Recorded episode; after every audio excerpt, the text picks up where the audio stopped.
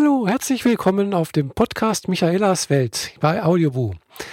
Äh, ja, ich bin die Michaela und äh, ich möchte jetzt mal einen kurzen Zwischenbericht geben, was ich jetzt dieses Wochenende, das Pfingstwochenende, so äh, erlebt habe. Ja, es war jetzt nicht so wahnsinnig viel Spannendes dabei, äh, aber es waren doch zwei Sachen, die ja für mich jetzt doch irgendwie äh, immer irgendwie so was Besonderes darstellen oder zumindest dieses Mal was Besonderes war. Einmal war es gestern äh, ja, der Besuch der Selbsthilfegruppe. ihr wisst ja, ich gehe regelmäßig zu einer Selbsthilfegruppe äh, und zwar ist es die Selbsthilfegruppe für transidente Menschen und die trifft sich immer in Ravensburg, immer der letzte Sonntag im Monat. Und äh, ja, das war gestern, wie gesagt, sehr, sehr nett. Die Ines, die kommt ja deswegen jedes Mal extra aus Ulm hergefahren, um diese Gruppe sozusagen äh, ja, zu betreuen, äh, den Schlüssel mitzubringen, den Raum aufzuschließen und ja, waren wir jetzt gestern äh, zu eins, zwei, drei, vier. Also wir waren insgesamt zu viert.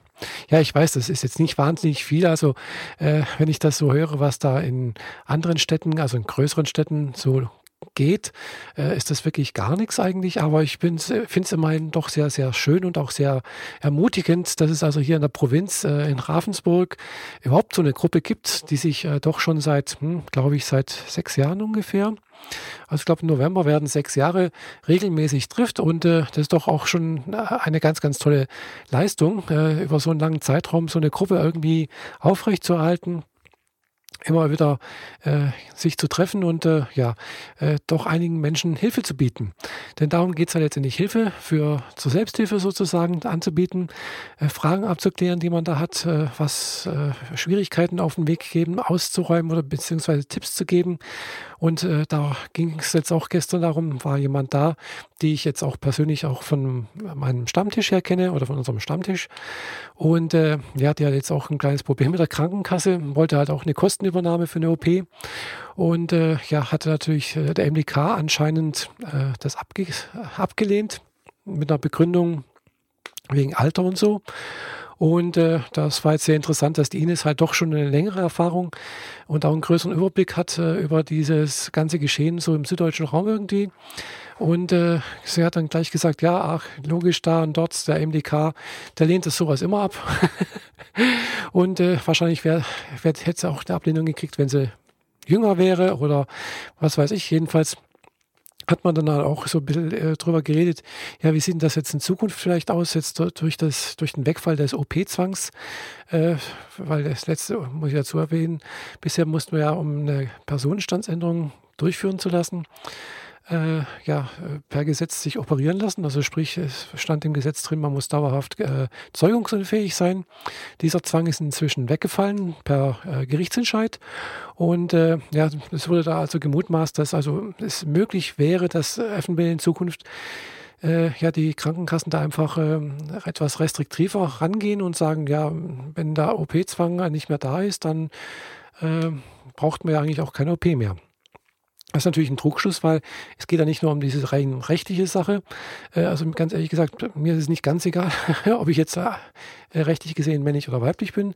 Aber das ist jetzt eine Sache, die im Alltagsleben nicht so eine wahnsinnig große Bedeutung hat, wie jetzt zum Beispiel der Name.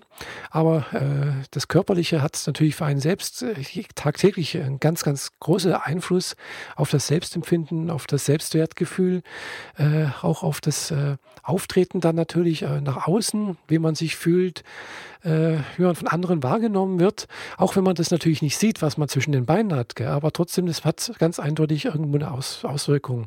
Das merke ich jedes Mal jetzt immer mehr, seitdem ich jetzt doch auch die OP habe machen lassen im Februar.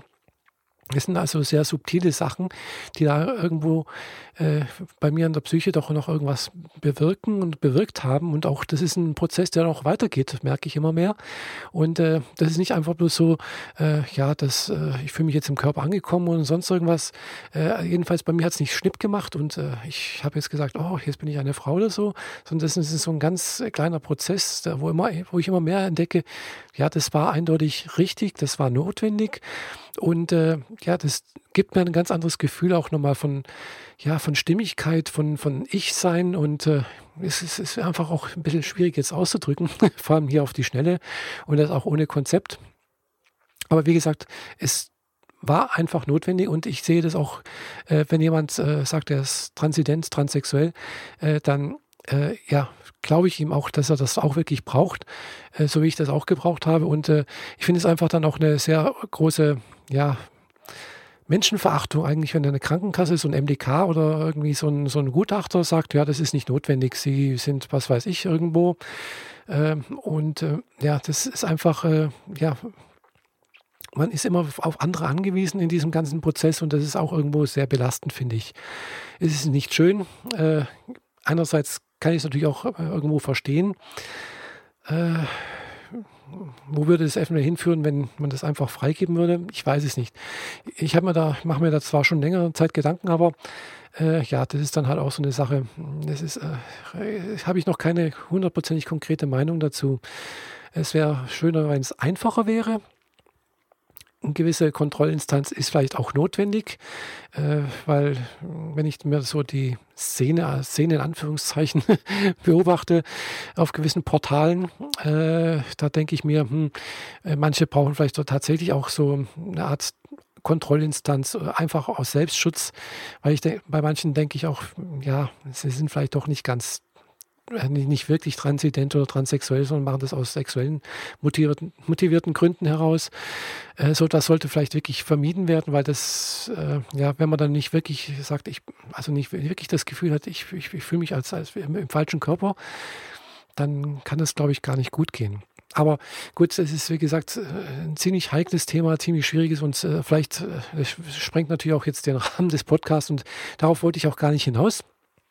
Und ich wollte ja auf die Selbsthilfegruppe hinaus und äh, ja, bin jetzt wieder gerade ein bisschen abgeschweift und äh, bin jetzt doch irgendwie bei einer OP gelandet, wo ich jetzt gleich weitermachen werde, weil ich habe heute noch einen kleinen Besuch gemacht. Also heute ist Pfingstmontag. Ich bin also heute nach München gefahren in die chirurgische Klinik Bogenhausen, wo ich ja selbst auch im Februar war und habe eine gute Bekannte, eine Freundin dort besucht, die da gerade äh, zurzeit äh, praktisch in der Klinik liegt, hat dort auch die gleiche OP machen lassen, ist auch alles gut gegangen.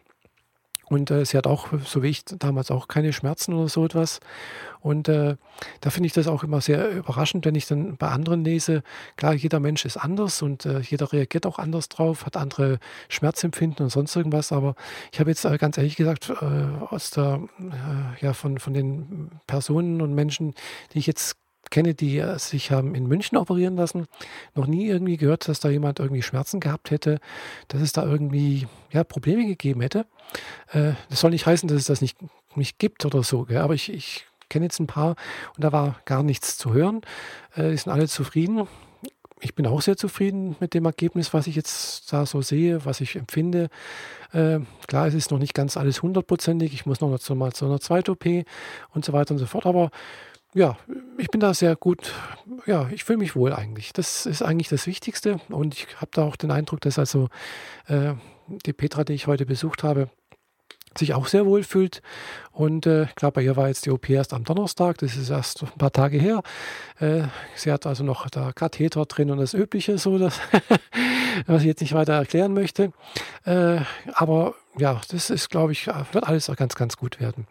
Und äh, ja, man merkt halt auch, glaube ich, dass die in Bogenhausen einfach, also wie gesagt, chirurgische Klinik Bogenhausen, äh, äh, dass, dass die einfach Erfahrung haben, dass da wirklich Fachleute am Werk sind. Also es ist nicht nur der, der, der Herr Dr. Lidl, der der Operateur ist, sondern auch das, sein Team herum, seine Assistenzärzte und Ärztinnen äh, oder auch die Pflegerinnen und Pfleger. Also das ist einfach, man merkt einfach, da ist man gut aufgehoben.